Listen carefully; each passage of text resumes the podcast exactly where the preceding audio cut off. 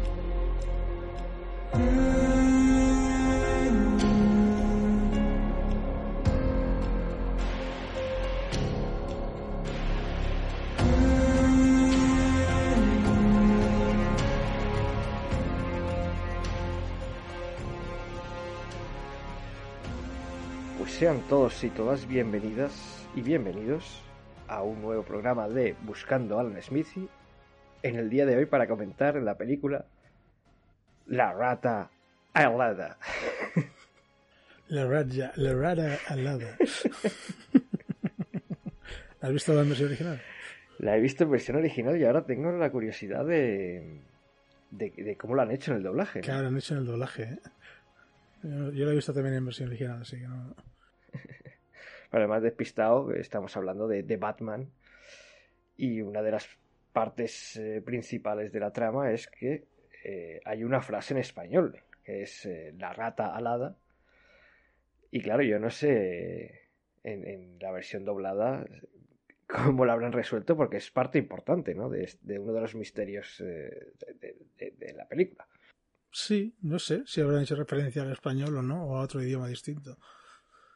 Bueno, igual que algún revisionado en doblado y ya está, ¿no? Y salimos de dudas. Eh, bueno, Total, en no sé cuántas semanas la tendremos en, en, en, en HBO Max. Sí, ahora la política de la Warner es eh, 45 días, desde el estreno en cines hasta que aparece en HBO Max.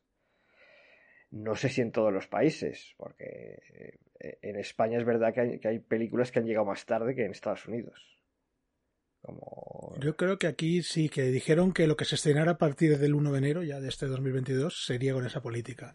Las anteriores podía variar. Eso es lo que tengo entendido yo. No sé si será verdad o no, si lo van a cumplir o no, pero es lo que tenía entendido. Porque eh, Dune, por ejemplo, se estrenó a la vez en, en cines y en HBO Max en Estados Unidos y, y Matrix Resurrección se- también, pero aquí en España no pasó eso. Pero bueno, no, no tardará mucho tampoco. lo revisionaremos. Solo por la curiosidad de... Por cierto, eh, la URL de la rata alada eh, existe de verdad.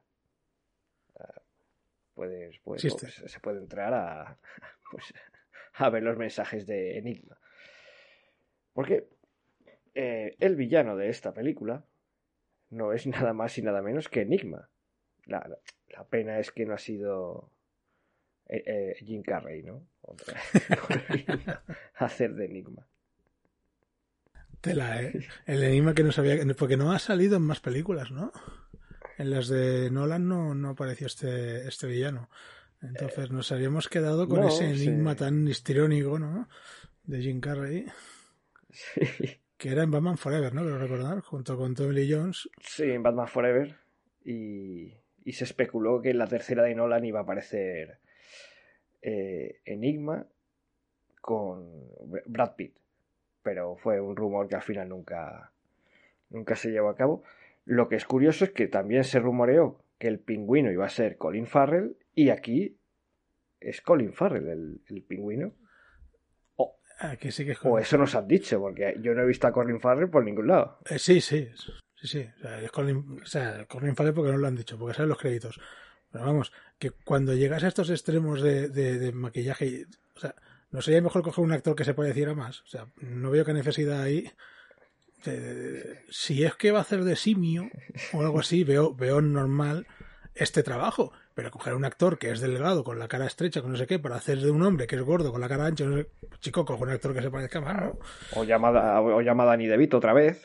Oye, exactamente. Habría estado bien, ¿no?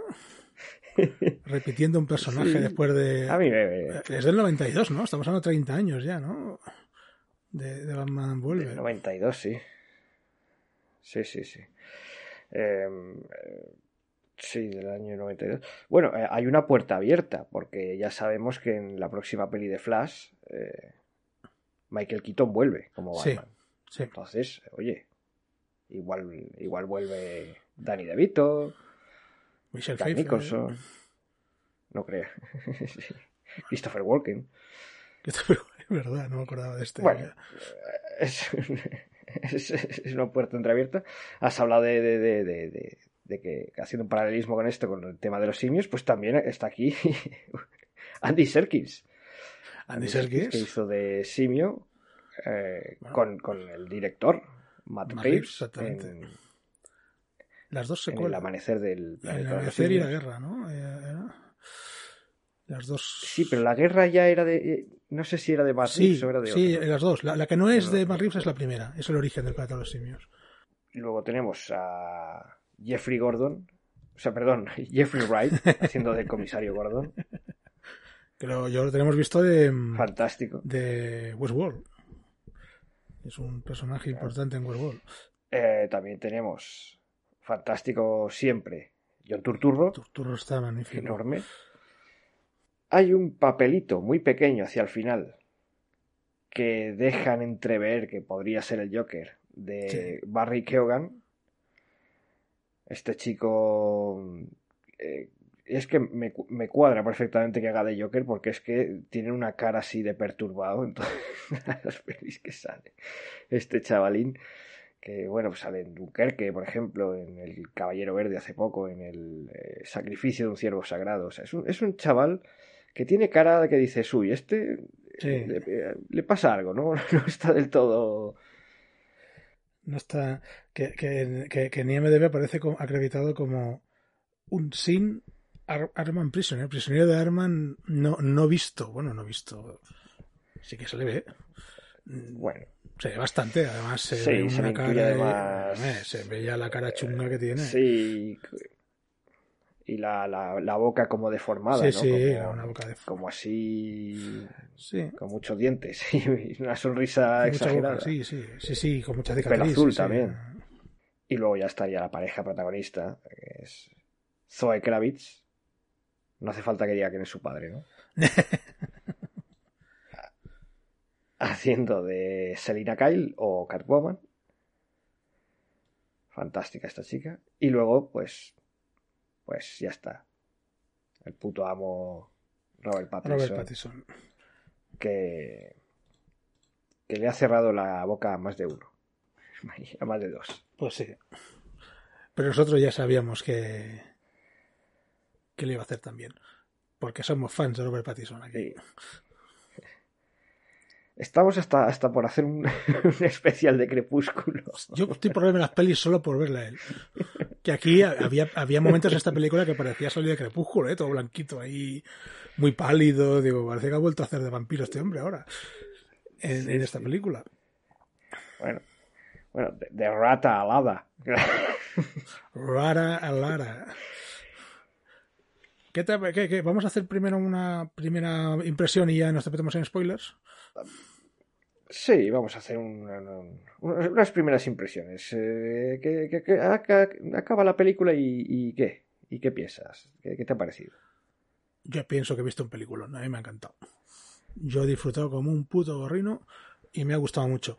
Tiene sus cositas, ¿eh? Lo contamos en detalles, tiene sus cositas. pero en general me ha parecido muy, muy buena. Y aunque dura casi tres horas, no se me ha hecho pesada. No. Muy bien. Compro. Más rips. Compro. Compra segunda Compro parte. segunda parte con- el Joker y, y Enigma y, quien haga falta, vamos. Y con Jim Carrey si vuelve, ¿no? Y A mí me molaría, tío. A mí cuando, cuando hay estos cameos así de un actor que, que hace de un papel pequeñito, me mola.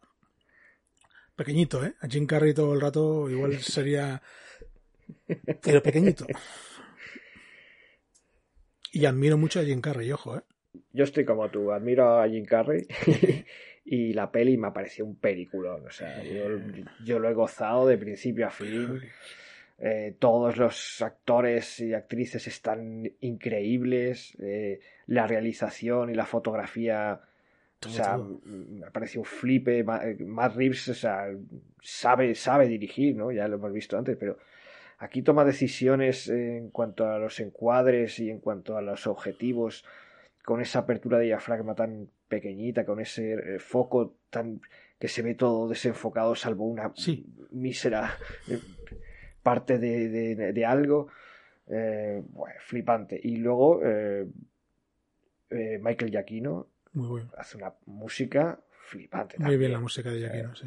La verdad es que Batman no se puede quejar de, de que no le hayan puesto buena música a sus pelis, ¿eh? porque parece que todos los compositores eh, van, a, van a tope.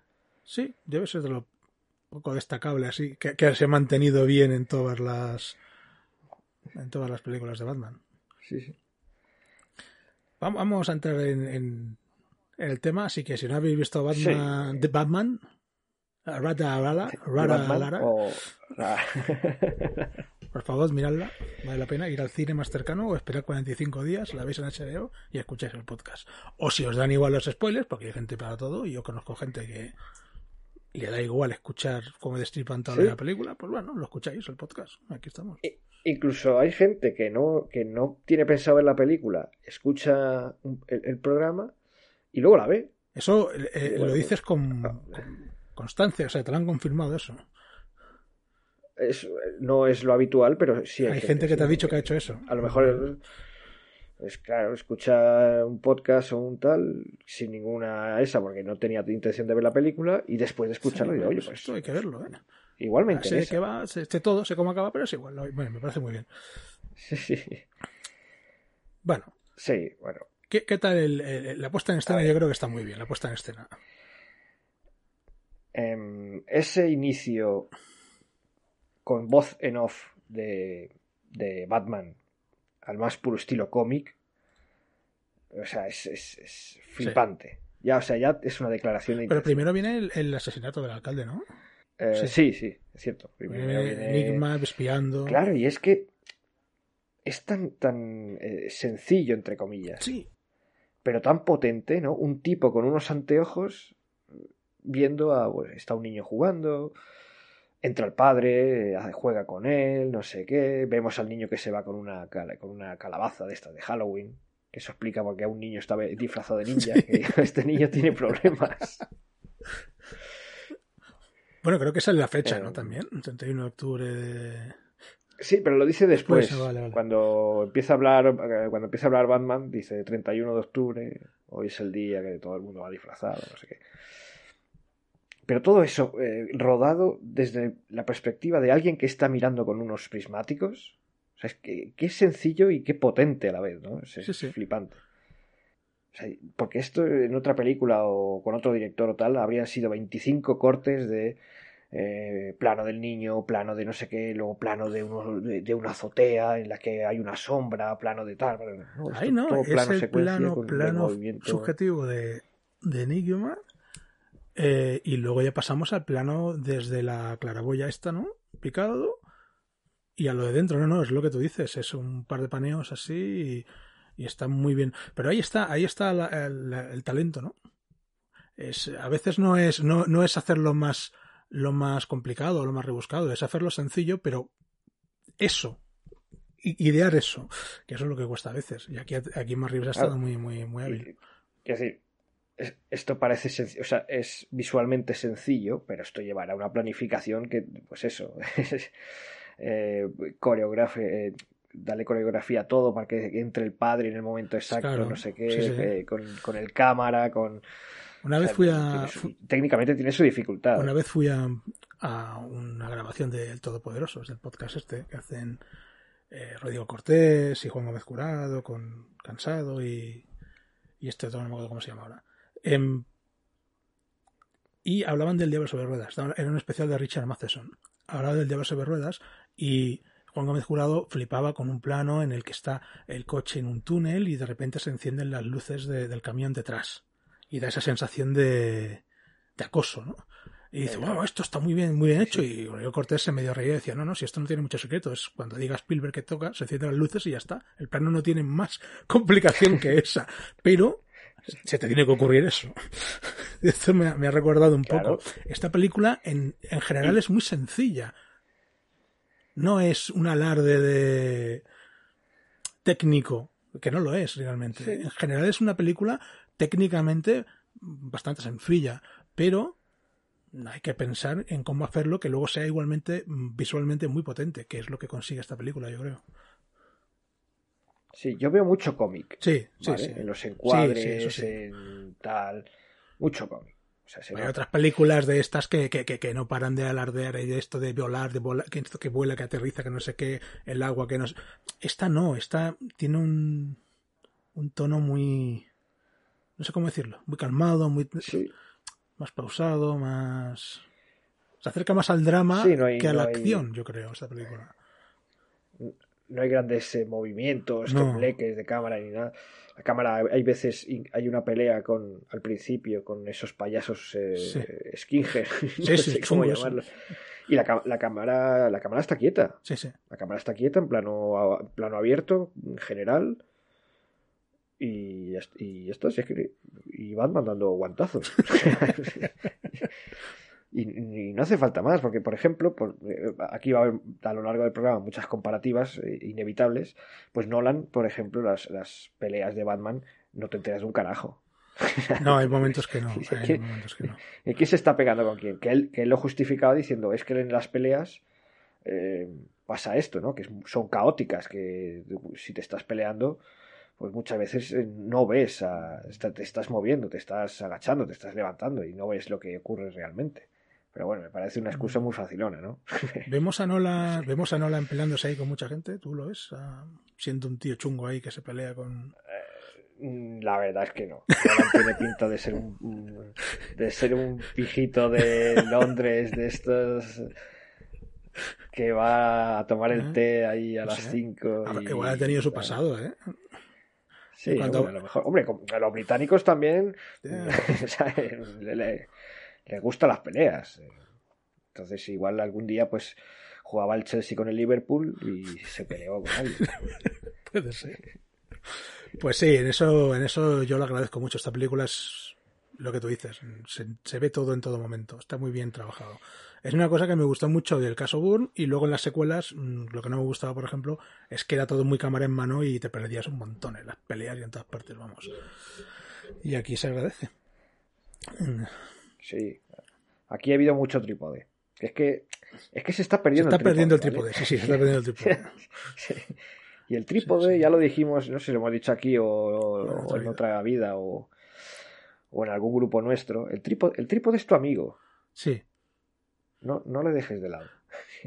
Está bien las, las, las secuencias cámara en mano para según qué cosas, pero bueno, no hay que abusar. esto que decíamos de Sorogoyen, ¿no? Que, que, que, que graba una conversación de dos personas y están temblando la cámara. bueno, joder. Igual no hacía falta, no. Están los dos sentados y hablando. Em, sí, luego em, iba a comentar lo de Halloween. Lo de Halloween no es, no es accidental ni es tal.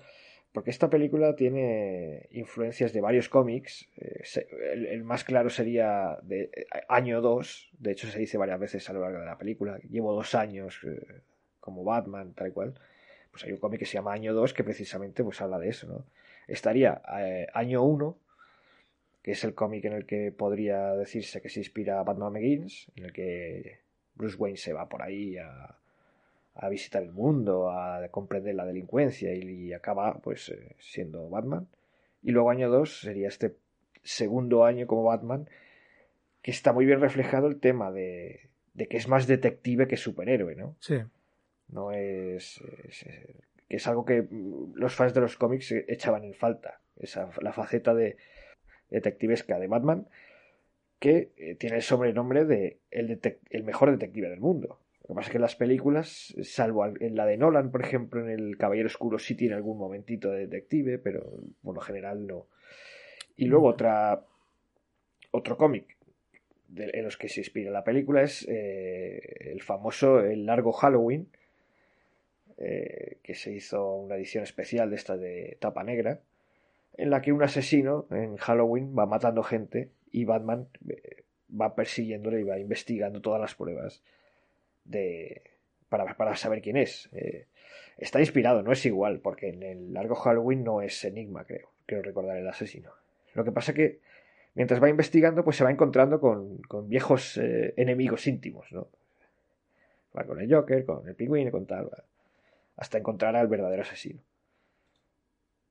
Y bueno, pues eh, efectivamente vemos que es el 31 de octubre que están todos disfrazados y tal, y, Batman sale ahí y dice, joder, está todo el mundo disfrazado y le da igual que llueva, tal. Y sobre todo vemos también que eh, Gotham es Nueva York. Sí. en ese edificio. Empire Gotham. Con, se parece a. Bueno, baja la cámara y está en Square. y luego hacia el final de la película también vemos el Gotham Square Garden. Digo, bueno, vale, sí, ya nos, hemos dado cuenta. Y bueno, pues eso, a lo largo de la película vamos viendo, se trata un poco de, una especie de juego de, enigma. Le va dejando pistas a, a, Batman para em, desenmarañar o, o, sacar a luz una, una, una especie de conspiración ¿no? que ha habido a lo largo de los años con, con el padre de, de Bruce Wayne, con el fiscal, con el alcalde, con, bueno, con todo el mundo. Con el mafioso, con él, todo. Todo Dios está. La verdad es que la ciudad esa tela, ¿eh? Está todo Dios en verdad ahí. Sí. Gotham siempre está eh, hecho una mierda. Incluso las de John Schumacher. Todas, todas, todas. Siempre es, siempre es Gotham un nido de, delincuencia y Batman diciendo, tengo fe en esta ciudad. Eso es, resume un poco lo que, lo que es Batman. Sí. sí, sí, sí, Y sobre todo lo que llama al principio la atención de este Batman de Robert Pattinson, de esta nueva versión, es que es eh, muy violento. Sí. Mucho más violento que los anteriores. Bueno, quizá el de, el de Ben Affleck estaría ahí, ahí. Muy hecho polvo de la cabeza. yo creo que no ha sonreído en toda la película. No, no, no. Ni un momento. No, Y no, y no habla casi nada. Le preguntan cosas y se queda callado. Es como muy. Realmente es muy, muy introvertido, muy. No sé. Es... Hay un momento que Catwoman le dice, bueno, ¿tú no sabes decir hola o qué? Sí, sí, sí, sí. Que me hace gracia ese momento porque es al final de la película y, y, no se ha enterado de que está ahí, pero luego ves que la moto la tiene ahí al lado. Entonces, ¿no ha escuchado la moto esta tía? Cuando, ha llegado. Por favor, ese detalle es... Poco de...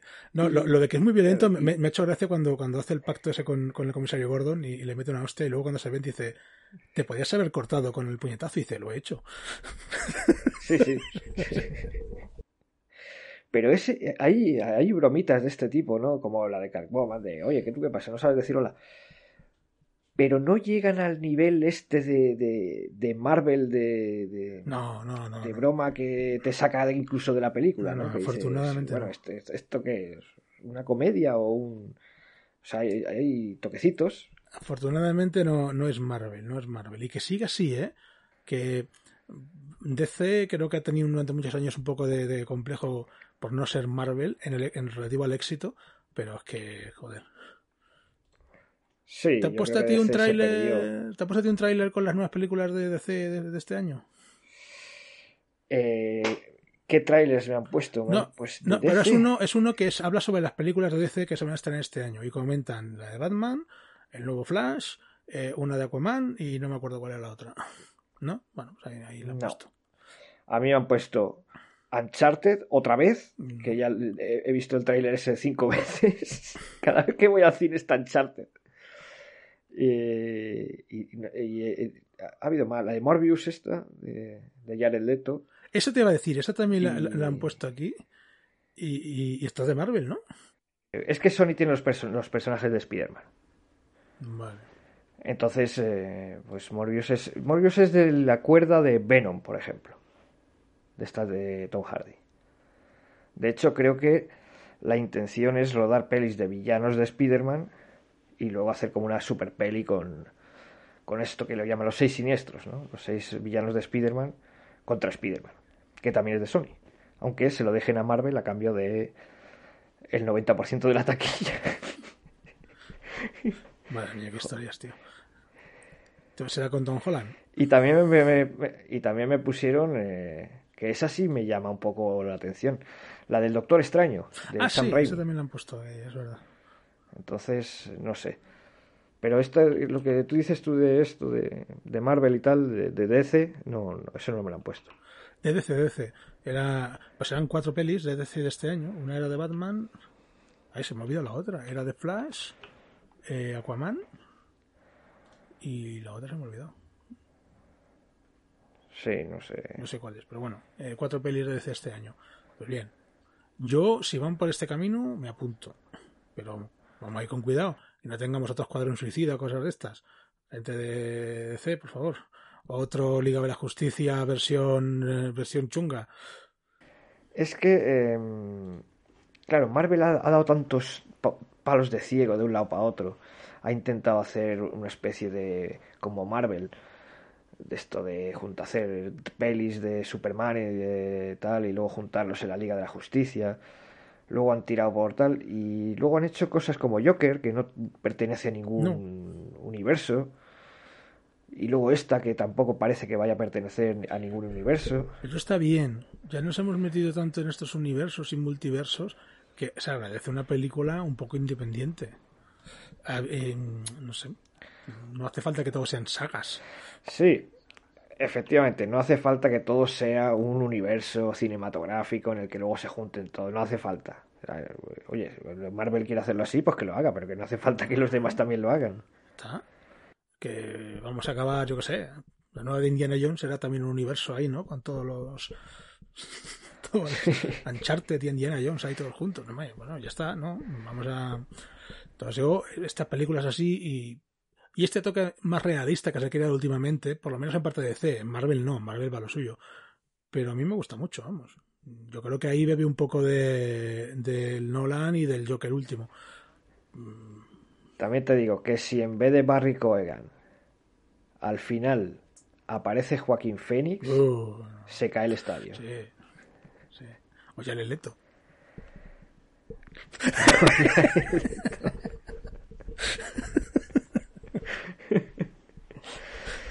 No, pero eh, Hay gente que, que- hay gente que dice que sí que le gustaría unir a esos dos personajes, pero yo no sé hasta qué punto. ¿Tú crees un, un, un Batman de Pattison con Jared- con Phoenix con, como Joker? Son pelis que van igual muy distintas, ¿no? Em, ¿O no? Sí, bueno, mm, no. Eh, por gustarme me gustaría ver. Es un poco como, como, ojo, ojo al spoiler. Bueno, yo ya es que no sé si considerarlo spoiler. Es un poco como la última de Spider-Man.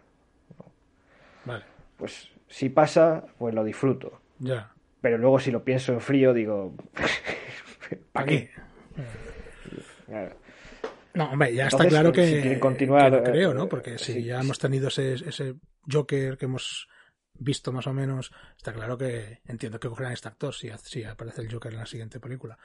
Pero Sí, también eh, hay que tener cierta perspectiva en lo que eh, cuando se haga esta secuela, eh, ¿qué pasarán? Eh, Como poco dos años. Y luego si hacen otra, ¿qué pasarán? Otro- otros dos años. Entonces, Joaquín Phoenix, ¿qué va a hacer de Joker con 60 años? ya. Que su Joker es otro rollo. Así que me ha recordado un poco al Joker en el sentido de que el villano de esta película eh, con- consigue empatizar con, con el pueblo y la gente se manifiesta respaldando lo que él dice. Hay un momento en la calle en la que cuando va cuando va Bruce Wayne a- Sí. al, al homenaje al alcalde y eso, y la gente está ahí manifestándose con lo que dice. Entonces eso sí que- le vi ese tono, entre comillas, vamos a decir, social, ¿no? En el sentido de que el villano Sí, empatiza sí con... sí lo- sí lo hay. ¿eh? Sí, sí, no. Lo creo hay. que, que es un darle un, que no es un malo muy malo, no, no, que es un malo que, que dice cosas que la gente está de acuerdo y luego hay una serie de zumbados que le siguen y van a matar gente, pero eso ya es un número más reducido Claro. de personas. Eh, porque eso es- está bien, está bien metido en la peli, es el tema de eh, cuidado con los populismos, porque puede ser que tenga razón en lo que dice, Sí. pero eso no justifica lo que Ahí hace. está, que es lo que hace el, Entonces- Joker y en la película de Joker. Y un poco también lo que. Bueno, igual me estoy yendo de. Pero bueno, lo que se ve también en esta película con la venganza, que la chica esta. La Catwoman Sí, quiere vengarse y él le dice: No, no vengas aquí, no entres aquí. Es que eh, todo el mundo quiere vengarse. Claro. Que es un poco lo que, lo que dice Batman al final de la peli, a la conclusión en la que llega. Porque de hecho Batman se presenta como la venganza. Sí, sí. ¿Quién eres? La, La venganza. Y todo el mundo le llama la venganza. y al final llega a la conclusión de que mm, es que la venganza no te no lleva a ningún lado. Va- porque si te vengas, al final vas a provocar que otra persona se quiera vengar de ti Exactamente. Y luego otra persona se vengará del que se ha vengado de ti y así. Y es un círculo vicioso que no lleva a ningún lado y que no resuelve nada. Lo pasado, pasado está. Y luego pues también está ese tema de, de esta corrupción en la que hay un fondo eh, generoso, ¿no? Filantrópico, en el que el dueño es Thomas Wayne y una vez que muere todo el mundo quiere meter mano, pues eso eso recuerda muchos, muchas tramas eh, de cor- de corrupción. eh. Sí, sí. Bueno, no, no puedo hablar de- por otros países porque no vivo allí, pero aquí sí. O sea, el tema de los fondos europeos o cosas así, eh, pues sí, pues se ha metido mano. Hay veces que no sabes si estás viendo una película o el telediario. Digo, "Ah, mira, Sí, llegado este. Bueno, venga. Entonces sí. sí, sí. sí. Em, eh, ya, ya que estamos, eh, Batmóvil, ¿qué, qué, te parece este nuevo? Me ha Batmóvil? gustado. Este que se le ha quitado, se le ha quitado a, a Tom Hardy de, en Batman. Max. Sí. Me ha- Me ha gustado. Acorde, acorde con la película, con Batman y con todo. Sí, sí, yo lo veo bien. Eh, tampoco abusa del Batmóvil. Le gusta más ir en moto a este Batman, parece ser. Supongo que porque, Sí, porque sí, así la, sí la capa ondea y es más espectacular todo, ¿no? Sí, hombre, también es verdad que eh, se nota que es eh, Batman primerizo, por así decirlo, porque él no va disfrazado a todas partes. Él va con una mochila y cuando ve que tiene que actuar, se Y cambia. eso me ha hecho gracia. El tío va con la mochilita ahí. Digo, mira, le cabe el traje de Batman en la, mo- en la mochila, sí, tío. Está bien. Y, y tiene lógica que vaya en moto porque eh, en moto puedes moverte mejor, puedes dejarla en cualquier lado y tal. Tú imagínate con el Batmóvil, uy, espera, que tengo que aparcar. Sí, no hay sitio, tengo que irme no sé dónde. Otro momento en el que se ve que en el que se ve que es un Batman primerizo es cuando escapa de, de la comisaría y se prepara ese traje para volar y cuando se asoma hace uh, uh, uh, como, como que le da hasta algo de vértigo y todo sí. Y, y- y- y lo maneja como puede ese traje y es lo que tú dices, es un Batman primerizo, es un Batman ahí que, que está todavía mm, Sí, muy- aprendiendo. Muy enrabietado, muy... que se deja llevar. Sí, sí, Eh, al final. Está, está muy bien.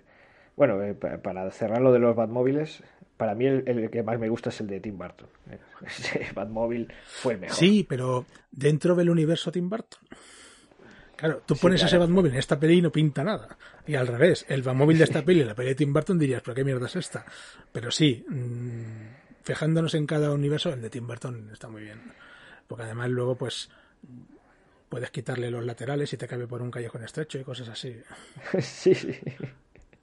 Sí, sí, sí. Estaba genial. Yo me acuerdo que lo tenía de pequeño, de, de juguete. eh, y, y luego tuve el de, el de Batman Forever, pero para mí el que me gustaba era el de, el de Tim Burton. Yo es que Batman Forever ni me acuerdo cómo era. Y la vi una vez esa película y no la he vuelto a ver. Porque es que me da una pereza. Mejor, mejor y para Batman y ti. Robin la vi en el cine, tío. Qué, qué cosa, por Dios. Y mira que, que, que me encanta Schumacher, ¿eh? pero ahí yo no sé yo no sé cómo llegaron a eso. Un director como Schumacher, Eh, Schumacher- a eso. Siempre le echó la culpa a, a la Warner. Dijo, es que a mí me presionaban para, para hacer la película en función de, de los juguetes que, que querían vender. Entonces le decían, pues mira, tienes que sacar esto, tienes que sacar esto, tienes que sa-". y, y luego armar eso en una película. Entonces, pues, bueno, eh, es verdad que luego él dijo que, que, que después de Batman y Robin, que fue un fracaso en todos los sentidos, le, pidió a la Warner que le dejaran hacer una tercera película, pero a su modo, en lo que él tenía pensado. Y él tenía pensado, por ejemplo, que el villano era de espantapájaros. Y iba a lanzarle veneno, este veneno que lanza el espantapájaros, eh, psicótico, y Batman iba a tener alucinaciones con el Joker, que iba a ser, que iban a intentar que fuera otra vez Jack Nicholson. Pues Pero Habría estado bien. lo dejaron. Es que, claro, Batman estuvo en el cajón mucho tiempo después de lo de Batman y Robin. normal. Y luego Darren Aronofsky les dijo, mira, yo os voy a hacer una peli de un tipo que se va de su ciudad, va a explorar el mundo, va a conocer lo que es la delincuencia y el crimen, y en el último minuto de la película va a aparecer vestido de Batman. Y la Warner dijo, hombre, pero bueno, vamos a hacer una peli de Batman en la que Batman salga un minuto. ¿Por qué digo esto? Porque si veis Batman Begins, todas estas ideas Están ahí. están un poco ahí. Que la Warner no tira nada, ¿eh? Yo luego dejo aquí apuntado y ya...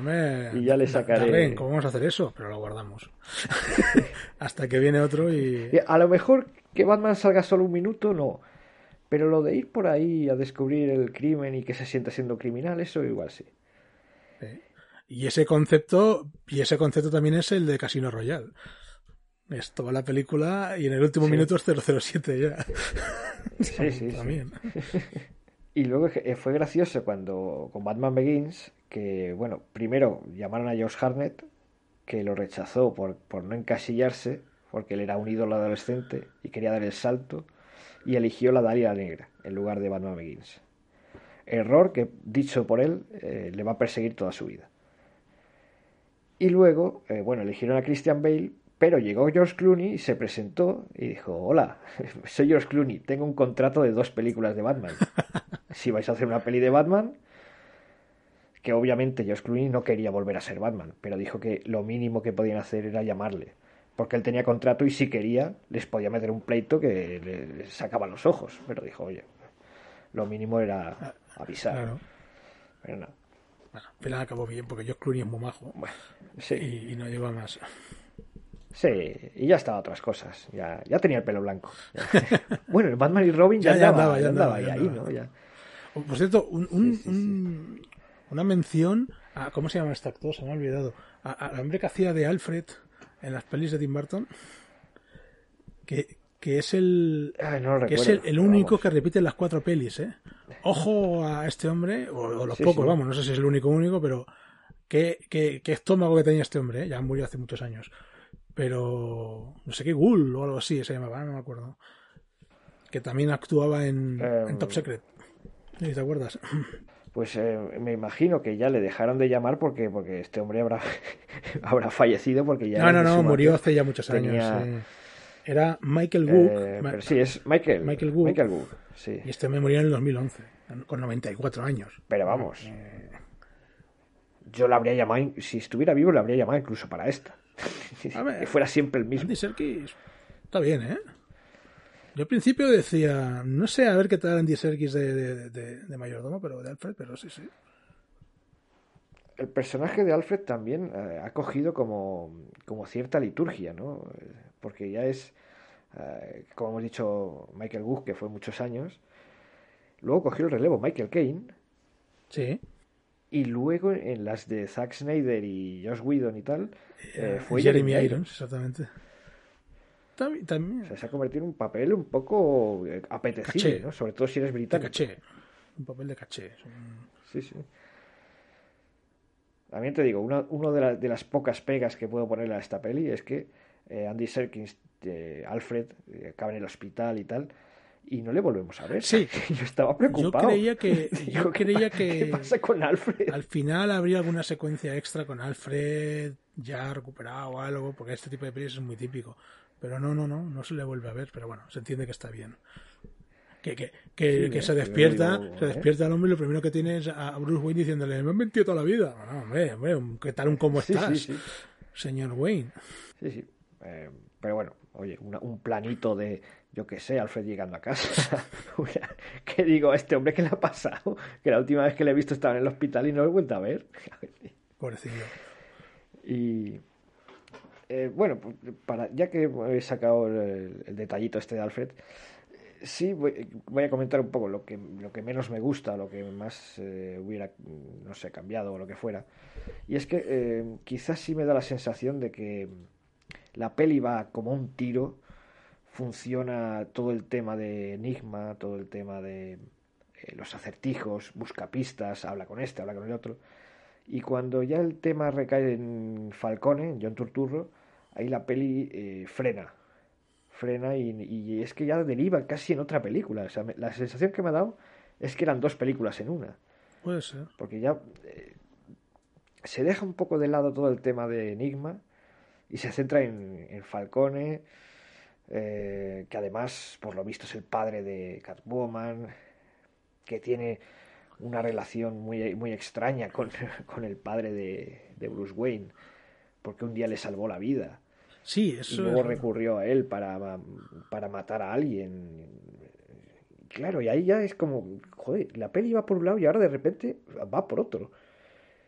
Y claro, y eso, quieras que no, es una peli de tres horas. Sin esta trama, a lo mejor se había quedado en dos horas y media o incluso menos. Sí. Y creo que habría funcionado mejor. Que no digo que funcione mal, de hecho, a mí se me ha pasado volando. Lo que pasa que sí que hay un cambio de ahí de ritmo que dices, bueno, ¿qué ha pasado? y yo estaba aquí eh, agarrado a la silla diciendo, a ver este enigma que hace ahora. Sí, sí, sí. Y bueno, y, y también mm, el pingüino no tiene mucho, no sé, tampoco has aprovechado, ¿no crees? Yo lo he visto ahí como que... El pingüino, a mí me ha dado la sensación de que estaban preparando el terreno para, para más adelante. Puede ser. ¿Vale? Aquí es, aquí es un lacayo, no es un villano principal. Y bueno, viendo los cómics y la serie de animación, que, que también, no, no hemos dicho nada, pero hay una serie de animación de los 90 fantástica. Y, y tal, el pingüino era pues eh, que luego tenía como aspiraciones políticas. ¿no? Luego se presentaba alcalde y cosas así. Entonces yo creo que a lo mejor va un poquito por ahí. Que este pingüino lo han presentado aquí, es un lacayo, tiene su... O sea, tiene su, su cara a cara con Batman, que yo creo que es el único que, le, que entre comillas le planta cara, ¿no? Aunque sea de forma dialéctica, porque físicamente no... Y sí que me da la sensación de que, me, en las próximas pelis pues veremos un poco el ascenso de ese pingüino ya como mm, capo de la mafia y como mm, aspiraciones políticas y, tener, y querer controlarlo todo y tal y cual. Creo yo. Sí, No sé, ya tiene pinta. Cuando se ponga el monóculo... si la- tú si la- flipas con si este tío que- se pone monóculo... Que se escapa, tiene una persecución, provoca un accidente con explosiones y con a saber cuántos muertos y no le detienen, tío. Me dejan ahí atado y, y se van. Y bueno, bueno, este tío, como mínimo, una detención, una noche en el calabozo, que sería lo mínimo. Que ha provocado un accidente ahí que tiene que haber muerto no sé cuánta gente, tío. ¿Ves ahí en el, en el accidente este una de las cositas que he visto que he dicho? Ahí. Que es cuando, cuando casualmente un camión de estos que lleva coches se pone una manera que, que el Batmóvil lo puede utilizar como rampa y saltar. Y bueno, bueno, aquí. A ver, Venga. la persecución está rodada como Dios. Sí. El plano invertido de Batman Buah. andando con el fuego detrás es impresionante, pero se nota un montón que es un pegote. Que es, es una peli de Batman, tenemos que meter una persecución porque hay que meter el Batmóvil. Sí, sí. Entonces, pues venga, la ponemos aquí. Se- quizá eso se nota demasiado.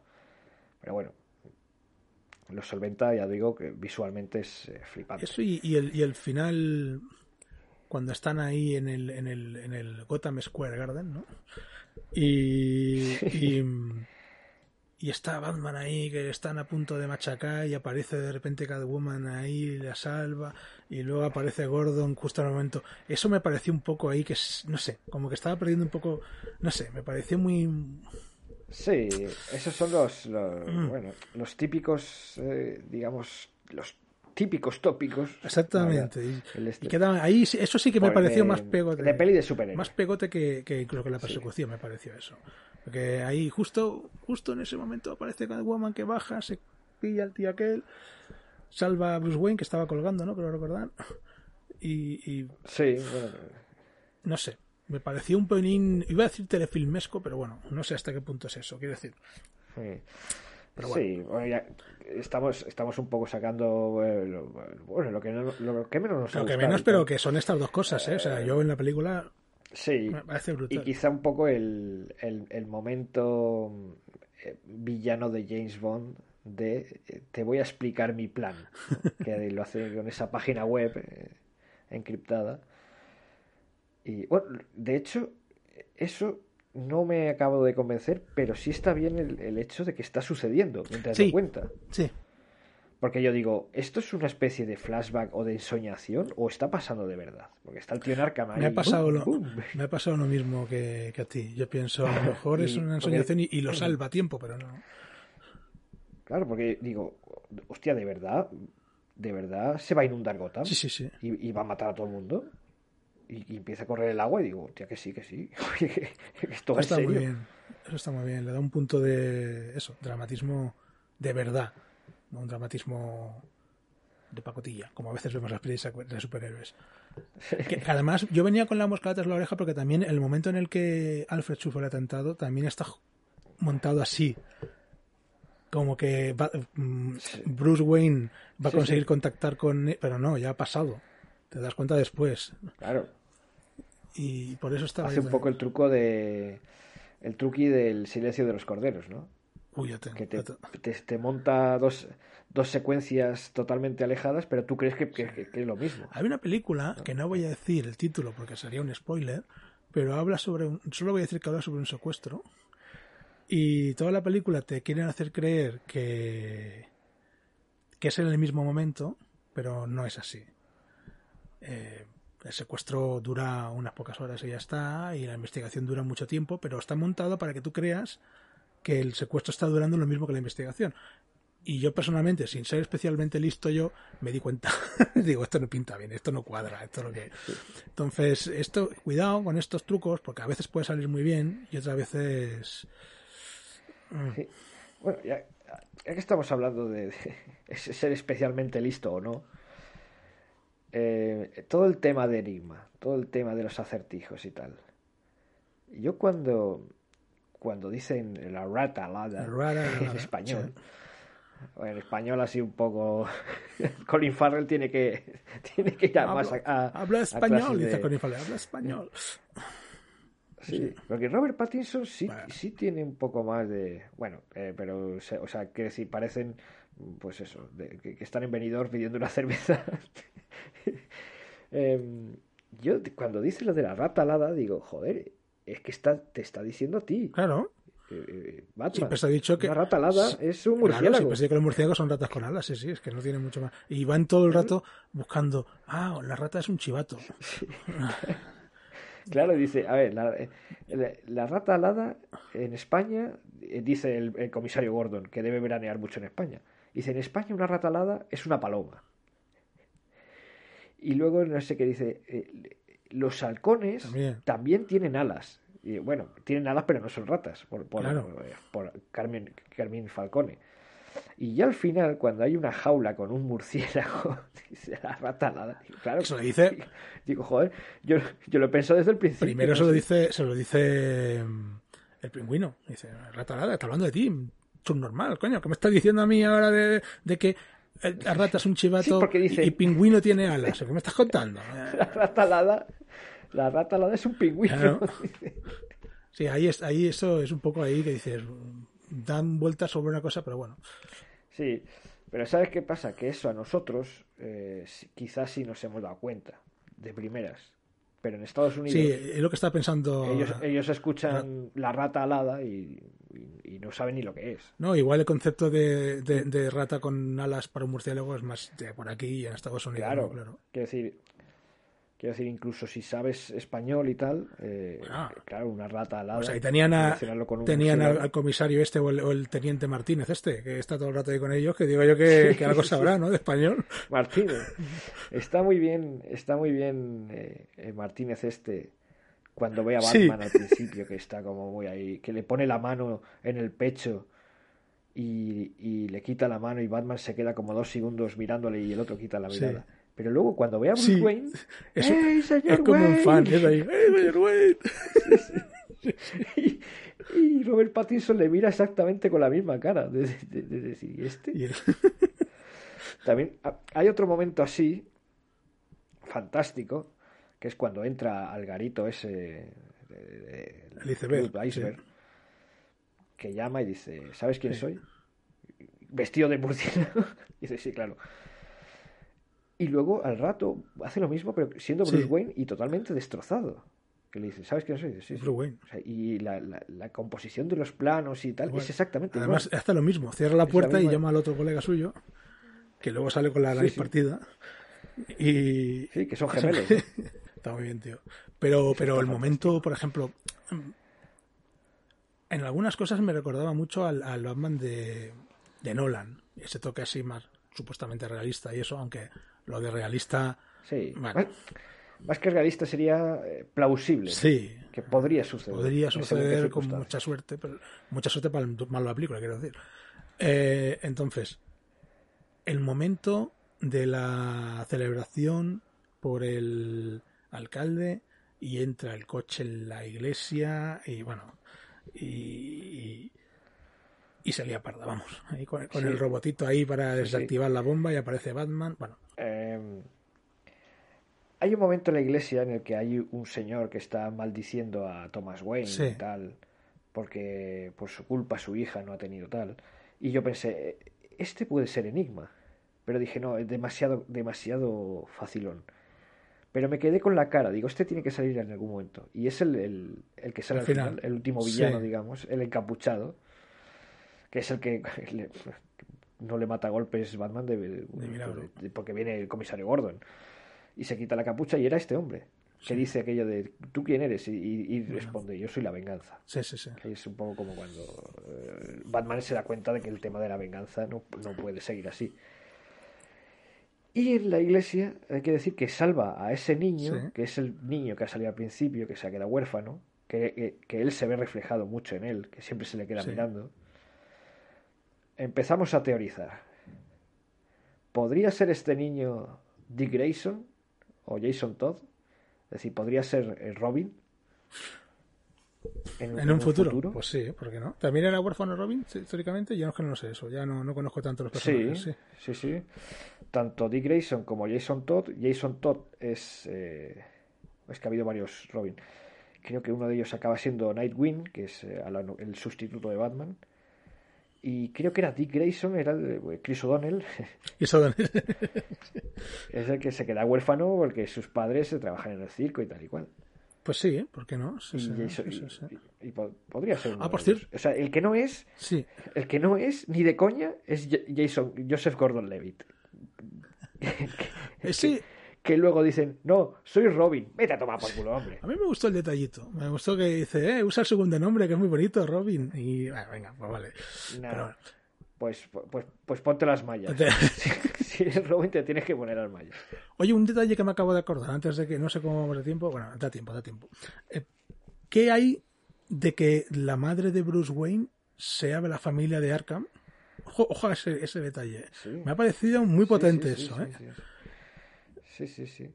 Yo, eh, yo no sé si se lo han inventado, si es algo de los cómics. No tengo ni idea, pero, está muy bien eso. Que, que, que la familia Wayne, que es la familia más poderosa de la ciudad, eh, esté emparentada con Arkham, que Arkham es el, el nombre del, del psiquiátrico. donde van todos los villanos. Y que deja caer que esa familia, los problemas mentales están a, a la orden del día. Bueno, eso explicaría por qué un señor mayor, eh, rico y poderoso, eh, se viste de murciélago para ir por ahí pegando a la gente. O sea, sí, tendría más coherencia de lo que parece. Sí, sí. Pero me, ha gustado, ¿eh? Esas, son esas sí, cosas sí. que quedan bien. Hombre, lo que sean muy, muy puretas del cómic, si esto no es fiel al cómic, seguro que está cagando en todo. Pero bueno, yo creo que viéndolo con ojos así un poco más profanos, mm, para mí me, me parece, me parece que está muy bien. Me ha gustado ese enlace. Yo recomiendo a, a todos los jugones y jugonas eh, la saga de videojuegos Arkham, que, que son tres o cuatro, que son flipantes. Todo el lore de Batman y tal. Y el, el Joker está interpretado por Mark Hamill. Mark Hamill, como, los- como la, la animación, la serie de animación también es de Mark Hamill, ¿no? Que ponía voz. Sí, cierto, cierto. ¿Y qué tal un Mark Hamill, un Joker con Mark Hamill de carne y hueso, tío? Que este hombre tiene mucho. Pues, Tiene pues mucho. yo es que creo que. Mark Hamill es que no tiene ganas de nada. bueno, él lo dijo, ¿no? Que él, después del accidente que tuvo en el Imperio Contraataca, antes de rodarlo, que él ya se replanteó su vida de forma que, bueno, que solo iba a hacer lo que quisiera hacer, que no iba En el a hacer Imperio, cosas contra... que no en el. Imperio contraataca. Antes de rodar el Imperio Contraataca. Pero que eso hace 40 años, como, como era muy joven todavía. claro. ¿Qué, qué le sucedió para plantearse eso? Comenzando casi Bueno, como el que dice, hacer actor. Claro, hombre, que se, se tuvo un accidente de coche y estuvo a punto de morir. Sí, se desfiguró la cara y todo esto. Por eso en el Imperio contraataca al principio de la peli hay un ataque de un bicho blanco y tal y tiene una cicatriz en la cara y tal. Eso fue por el accidente que El tuvo. accidente De que hecho, tuvo. Claro, coges la, la cara de Hamill de la primera peli y la segunda y está, pues eso, desfigurado y tal. Acabó Star Wars porque, bueno, pues porque tenía contrato y porque sabe que, que eso le iba a dar el dinero de por vida para tal.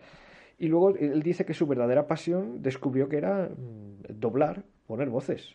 No. Y bueno, y, y en eso tiene eso una carrera bastante larga. Sí, Sí, sí, sí, en eso sí tiene mucha carrera, sí. No, y ahora sí hace lo que le da la gana, claro. Hace un cameíto en Sí, Theory y claro. cosas así. Sí, o sea, sí, no hay más que seguirle en Twitter para ver que es un tío que le da igual todo, que no tiene pelos en la lengua, que a mí me hizo gracia un tweet que le mandó una chica en, en- en- y le escribió en inglés algo así como, oye, ¿me puedes decir algo? Eh, can you Do- something-" Can you say, say something in Spanish? Algo en español y puso algo Sí, puso algo. en español. Sí, sí, muy, Pues yo, soy muy- yo le sigo a Mark Hamill en Twitter y es- eh, soy muy fan de este hombre. Es un hombre que... Supongo que cuando... A lo mejor es eso, el haber visto... También tuvo muchos problemas de drogas y esas cosas este hombre, me, me suena, ¿no? Después del Star Wars. Sí, sí. Junto con pues sí, Carrie. Fisher Bueno, igual. Eh, en Star Wars, eh, entre Carrie Fisher, Harrison Ford, ahí había de todo. ahí había de todo. ahí- Incluso, bueno, eh, es que Lucas esto lo tapa mucho, porque Lucas sabe que, que bueno, que Star Wars es muy de los niños y, y, y tapa mucho estas cosas. Pero hay, hay entrevistas y tal en los que, bueno, iban, estos iban a rodar sin dormir. Ah, Después de toda la noche de farra iban a rodar, cosas de estas. Pero bueno, Por lo menos iban. que algunos Sí, seguro claro. que no habría ido. sí. Bueno, eh, eh, he leído alguna crítica en Twitter. Yo, yo- es que yo no sé. Es que la gente ¿Por se queja por todo. sí. Que, que Robert Pattinson que no está cachas.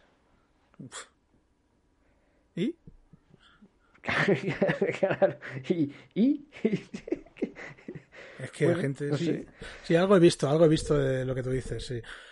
Y la gente le dice, pero tú has visto la película, Melón, que tiene que ver eso con que sea un buen Batman. Tú mira la película y verás qué tipo de Batman es. Esto me pasó como cuando se dijo que, que iba a interpretar a Batman Ben Affleck.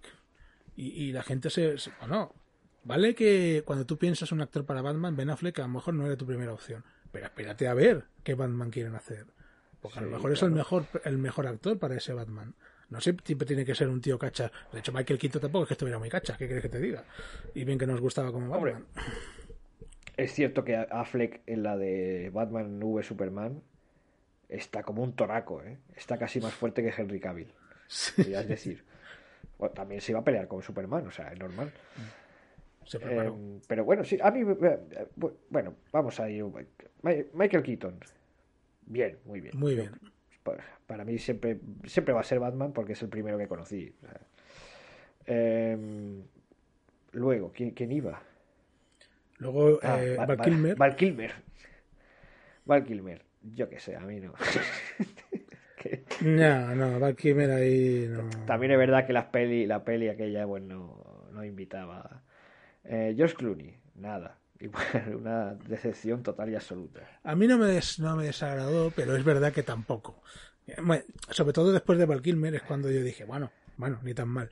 Pero no, George Clooney tampoco. Y luego ya vendría Christian Bale, ¿no? Y luego ya, pues, vienen palabras mayores, ¿no? Ya, Christian Bale ya. Sí. No, ha sido muy Luego bueno. es que está. Es que es difícil. eh, porque yo creo que Pattinson. Sí, después de, de Bale vendría eh, Ben Affleck. Affleck. Y es que Batman tiene ese. lo que digo, que, que aquí está muy bien por, por, la película que es y tal, porque es difícil diferenciar eh, Bruce Wayne de Batman, ¿vale? Sí. O sea, porque a lo mejor, por ejemplo, no sé, eh, Michael Keaton me parecía un buen Batman, pero como Bruce Wayne, eh, yo qué sé, si no, si no hablaba, yo creo. No, no, Nada más que sonreía así y, y no sé. mm, Sí. De hecho, en esta Christian película. Bale sí, sí, Sí, sí se le ve más tal. O, o a- Ben Affleck, por ejemplo, de Bruce Wayne también estaba muy bien. Pero bueno, eh, Sí. claro, es que es eso.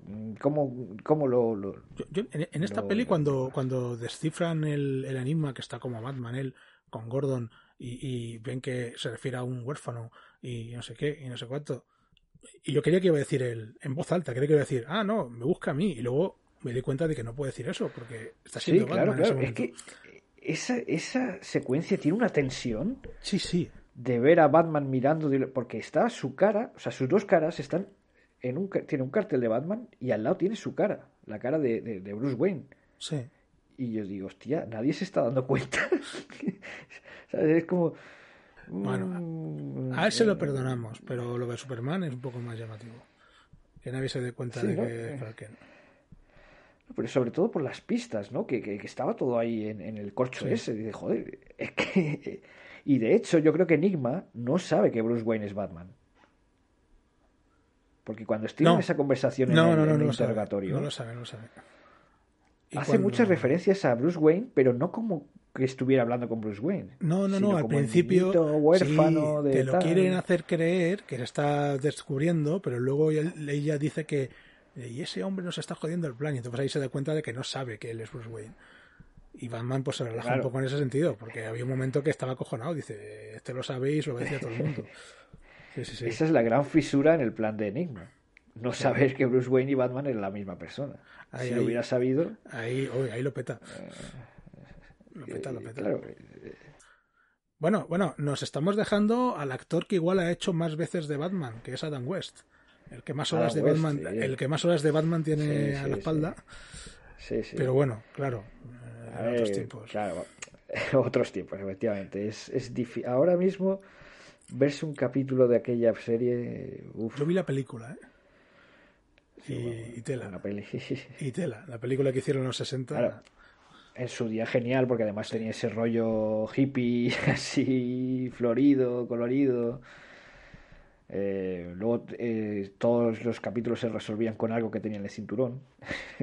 Sí, sí, sí. Pero bueno, eh, para su época estaba muy bien. Lo que pasa que a día de hoy yo creo que enveje- no ha envejecido bien. No, Salvo no. que hayas vivido aquella época y quieras recordar pues aquellos tiempos.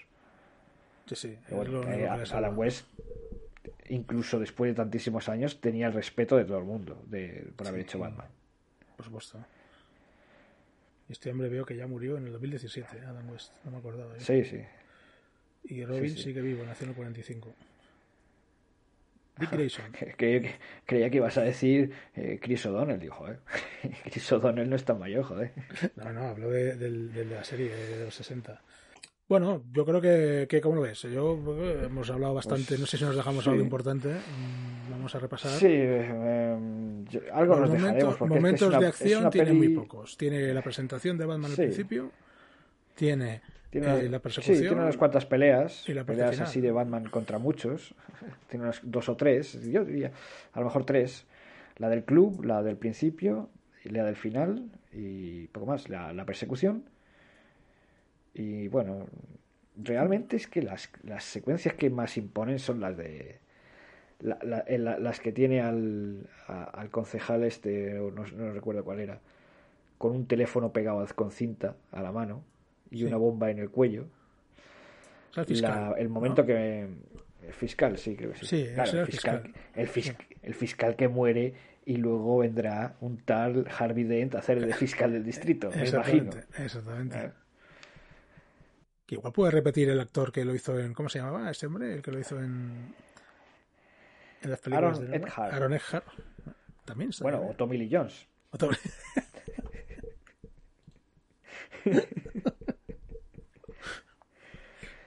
Yo, Ay, Dios. mira, eh, aquel que os diga, "Mm, nunca habéis visto mal a Tommy Lee Jones en una película, bueno, pues que se ponga Sí. Batman Forever.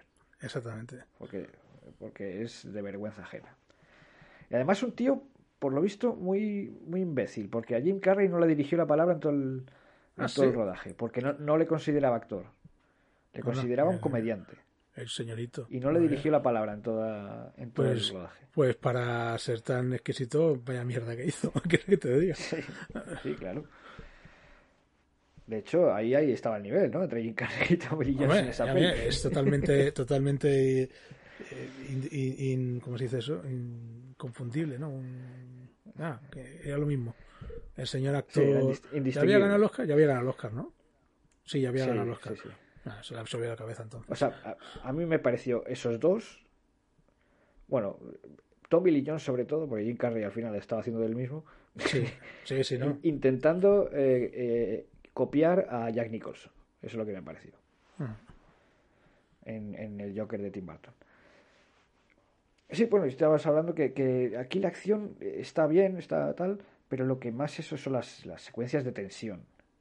Porque es lo que tiene este Sí. tipo de películas de, de tipo que te va poniendo pruebas, ¿no? Al estilo, al estilo La jungla de Cristal 3, por ejemplo, ¿no? Que te Sí. va poniendo pruebas y tal. Em, pues, pues eso, que, que eso es lo que más. eh, y bueno, también hay un poquito de amor, ¿no? Entre Batwoman- eh, Catwoman y, y Batman. Luego he pensado, cuando como he visto eso, que en todas las películas lo- los lían a Batman y Catwoman, ¿no? En Batman vuelve, Sí, bueno, en- es- en está los en cómics, eh, relación. De los cómics también, ¿no? Supongo. Eh, claro, esto viene de los cómics, que son como. eh, Son como una pareja tóxica. Porque al final, aquí no se ve tanto. Sí que se ve un poquito, pero Catwoman no es una heroína. Catwoman Mm. es. eh, bueno, va a su rollo. Y si tiene que. Y si sacan, digamos, sacando provecho ella, ayuda a los demás, pues pues bueno, pero que no es su primera intención. Es lo que sería una ant- antiheroína, ¿no? Sí, sí. Y bueno, pero está muy bien la historia, la historieta pequeñita de amor. Sobre todo la- las, las miradas, ¿no? Que se, que se quedan como muchos segundos mirándose a los ojos, como diciendo, estos, estos quieren, Sí, sí, sí, sí, sí. qui- quieren un poquito de calorcito el uno con el otro, pero como que se frenan. Bueno, hay algún besito, algún tal, pero bueno, tampoco. Nada, hay poca cosa. Y está muy bien esa parte final, ¿no? Los dos en la moto, cada uno en la suya, y uno tira para un lado y, El y la por la otra tira para otra. Y él lo mira ahí. Que yo me hace muchas gracias en las películas cuando se pone a mirar por el retrovisor durante no sé cuántos segundos y digo, mira para adelante, que te va a estampar, sí, coño. sí. O sea, un poco de. Pero bueno, es Batman. Bueno, y ya antes de irnos, antes de, de- Es que esta peli es muy larga y tiene muchas cosas. Eh, Michael Giacchino, Muy bien. Muy bien, muy bien. fantástico. Me ha gustado, A me mí- ha gustado. a Me mí- ha gustado. a mí me ha flipado la, banda sonora. Me ha encantado, sí, me ha gustado mucho. Eh, tema sencillo, pocas notas. Esto un poco, ¿no? Con lo Sí. que viene siendo últimamente los temas estos de DC. Pero, pero está muy bien. Y luego el juego que hace con el Ave María y todo eso. Está muy bien. Sí, sí. Joder, O sea- es que Paul Dano. es que sí, tiene una pinta de perturbado. Bueno, eh, claro, es que también eh, en, en lo que a Michael Giacchino se refiere, eh, la, la- la canción de Batman es y será siempre la de, la de Danny Elfman. Eh, eh, es que eso es insuperable. Que ha sido la, Es la que- serie. No, oye, la de la serie también está muy bien. Eh, es una Y caña, hay, tío. y hay que recordar que la serie de animación, cada capítulo tenía una banda sonora diferente. Está muy bien. Era, componían una para cada Sí, capítulo. creo que era Shirley Walker y no me acuerdo qué más estaba detrás de la composición. Sí, sí, son muy buenas. Pero es que el tema principal de Danny Elfman es que es Batman. Ya el está. Batman de Danny Elfman en tema de banda sonora, ahí es una cima. Sí, sí. mm, Es como lo de John. Williams con, con Sí. Superman. Eh, Ya no, no vas a poder mejorarlo. O sea, tienes que tirar por otros lados, como hizo Hans Zimmer, ¿no? Con- precisamente con, con los dos, con Batman en- con el de Christopher Nolan y con el Superman de Zack Snyder, ¿no? Del el hombre de acero. Sí, sí, sí. Pues al final tienes que tirar por otros sitios, porque es que, es que la- el tema principal dudo mucho que, que puedan suplantarlo. No, no. Pero bueno, genial. Lo de, Eh, lo de Elfman con el Batman primero fue. Y el segundo también, pero el primero sobre todo. Es, es- sonido sinfónico y bueno, la piel de gallina. Ya se pierde esto, ahora se lleva, se hace otro tipo de música de cine, pues hay que, hay que adaptarse y yo creo que aquí no lo hace muy bien. Sí, y se hace de otra manera también. Sí. La época de las grandes orquestas, mientras eh, tal, se han perdido un poco. Ahora se componen las bandas sonoras, eh, pues eso, en su casa, con un programa, un ordenador. Compongo esto con eh, trompeta, esto con tal, luego lo mezclo. Sí, Bueno, está bien, pero no, no es lo mismo. no es lo mismo. Ahí está el. No sé si lo viste, el. El, el, el AFI de John Williams. Ah, no, al final no lo vi. Tengo el enlace ahí que lo pasaste tú, lo tengo que verlo, tengo que verlo. Pues hay, un en- momento de, de Steven Spielberg con, con- que grabó con una cámara Super 8 de la época, grabando creo que era la de ET el extraterrestre. Y es que es flipante, ¿no? La Ah, eso sí que lo vi. fondo Eso sí que lo vi, y, sí, sí, sí. y John Williams en el medio y toda la orquesta alrededor. Que lo he visto en, Claro, es en que otros sí. sitios, sí, sí. Además que ahí se ve cuando Williams no conseguía cuadrar eh, el final de la película. No, no, le, no conseguía cuadrar lo que había compuesto con, con, con la imagen. Y, y una forma totalmente fuera de lo común, Spielberg le dijo, bueno, John, tú graba la canción como crees que tiene, el tema musical como crees que tiene que estar y nosotros lo montaremos a partir de ahí, que eso no se suele hacer. Bueno, eh, eh, Michael Giacchino fue un poco el, el, el sucesor, entre comillas, de, de Williams en, en Rogue One, en Star Wars. Exactamente. Se, se, se dijo que podía ser el sucesor suyo en la trilogía última de Star Wars, porque no se sabía si Williams iba a hacer toda la música. Al final se encargó Williams. Pero en su momento se decía que iban a trabajar o los dos, o Williams algún tema y todo lo demás Giacchino. Al final se encargó Williams. Pero vamos, para las siguientes ya entendemos que Williams no va a hacer nada porque lo ha metido 90 años. Sí. Y También este Giacchino es un poco, eh, un poco Elfman Barton, eh, Giacchino Matt Reeves, ¿no? Porque veo que Sí. está en Monstruoso, en el- la, la de los planetas de los simios.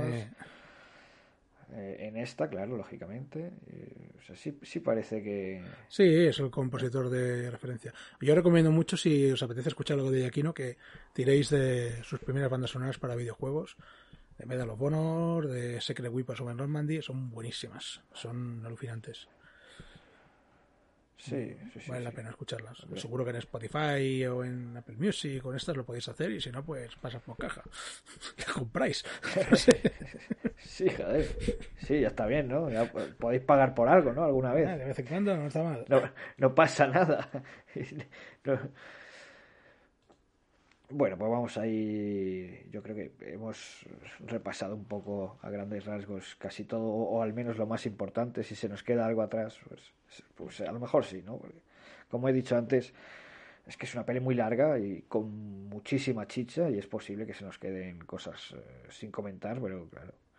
O hacemos un programa de siete horas. que, eh, bueno, Yo creo que podemos eh, hacer lo que hemos dicho. Cuando salga en HBO la volvemos a ver y la comentamos de nuevo. Haciendo, haciendo publicidad o no de, de otro podcast que no necesita publicidad realmente, que es la órbita de Endor. Sí. Estoy deseando que llegue el análisis de, de- de la órbita de Endor, que será de 7 horas. y Te no iba a es decir, justo exageración. te iba a decir eso. Ahí sí que hacen, hacen de 7 horas, ¿eh? Y sin despeinarse. Porque, porque el director, creador y bueno, el, al- el alma mater, eh, Antonio Runa, se mostró muy crítico con Robert Pattinson de Batman. Quiero Vale. saber su opinión. Quiero saberla. Pues a ver qué escucharlo. opina de la peli. Pero bueno. Bueno, em, ¿alguna secuencia que te haya marcado que... Es que cuando una película es tan. No sé, está tan bien hecha en todo momento y eso cuesta escoger una secuencia, pero. No sé. Mira, por decir una, ¿eh? No quiere decir, quiere decir que, que sea la que más me ha gustado ni nada. Voy a decir en el momento en el que detienen a Enigma. No sé, ese momento en la cafetería ahí, el, Ah, sí, sí. tan tranquilo, que entra todos los polis, que te queremos, y el tío no, se mueve Sí, tranquilamente y eso. Y Batman está fuera mirando cómo lo detienen y luego el paneo de la cámara, bueno, el traveling, más bien dicho, con un picado final de la cámara enseñando que ha dibujado un interrogante en el café. Bueno, Sí, sí, sí, sí. voy a quedarme con ese momento por decir uno, ¿eh? que, que ha habido otro- muchos otros momentos en los que he flipado, pero este me ha gustado por... lo sencillo también del momento. Sí. Yo me voy a quedar, quizá, eh, por- me llamó mucho la atención ese momento final en el que Batman eh, va a salvar a la gente de la inundación con, con esa bengala. Eh, Joder, es que la fotografía flipante, ¿no? Es ese rojo potente, es ese rojo y negro. Sí. Y entonces eh, extiende la mano para ayudarles, pero nadie se fía, porque nadie se- porque es un tío vestido de murciélago. este que- Incluso había, a lo largo de la película mm, eh, está la sombra un poquito de que a lo mejor era Batman el que, el que había Sí. organizado esto. De hecho, cuando, cuando salva a aquel hombre de los payasos neonazis estos, él, Sí, sí. Se, que se ha cargado a todos estos, y lo primero que le dices, no me hagas daño. Y entonces ahí Batman se queda un poco como diciendo, uy, igual no estamos pasando en algo. Y entonces el único que confía en él es, es el niño. Sí, Es ese niño de que, de que- el, que, el que se queda huérfano al principio, ¿no? En el que, bueno, Robert Pattinson se ve identificado durante toda la película.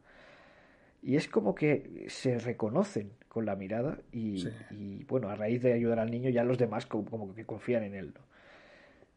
Y me ha parecido un momento muy significativo y un poco el, el punto de inflexión de em, tengo que dejar la venganza y enfocarme más en dar esperanza sí.